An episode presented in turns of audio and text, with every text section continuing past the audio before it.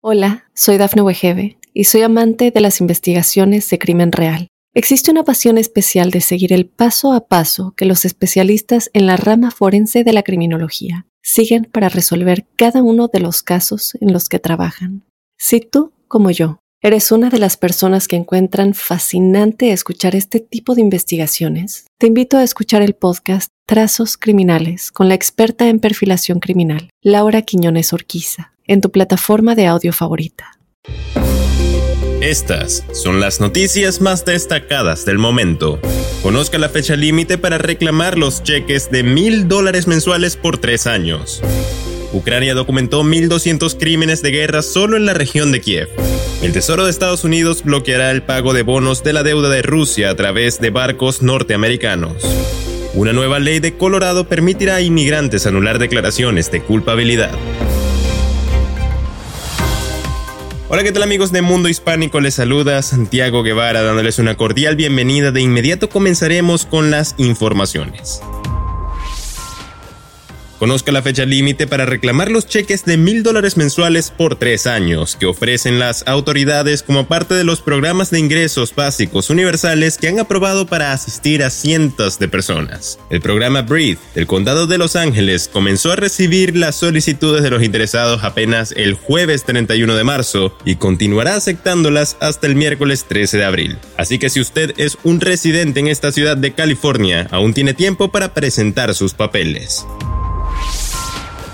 Solo en la región de Kiev, incluida la capital del país, los agentes de seguridad ucranianos ya han documentado y registrado más de 1.200 actos considerados crímenes de guerra atribuidos a los rusos, aseguró este martes el ministro del Interior de Ucrania, Denis Monastyrsky, al referirse a los supuestos crímenes de las tropas rusas registrados en los territorios ya liberados por el ejército ucraniano. Monastyrsky señaló que los investigadores de la Policía Nacional, el Servicio de Seguridad y la Fiscalía ya trabajan juntos para establecer, registrar pruebas e identificar quiénes podrían haber cometido esos crímenes.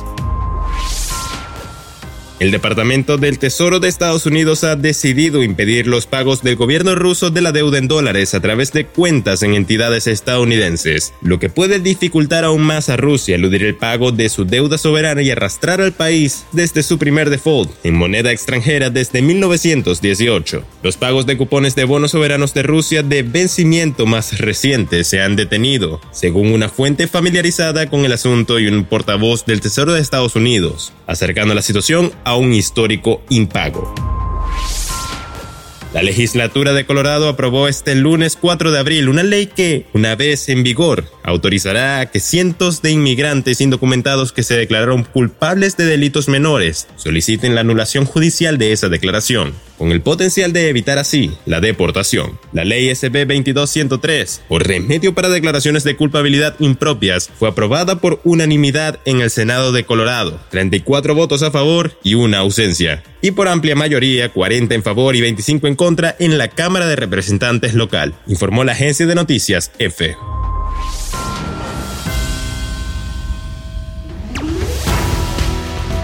Y bien amigos, de esta forma ponemos punto final a esta emisión de Mundo Now. Ha informado Santiago Guevara recordándoles que en Mundo Hispánico estamos a tan solo un clic de la información.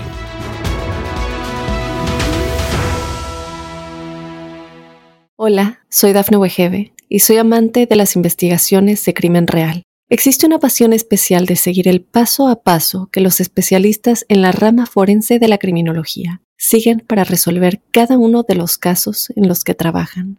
Si tú, como yo, eres una de las personas que encuentran fascinante escuchar este tipo de investigaciones, te invito a escuchar el podcast Trazos Criminales con la experta en perfilación criminal, Laura Quiñones Orquiza, en tu plataforma de audio favorita.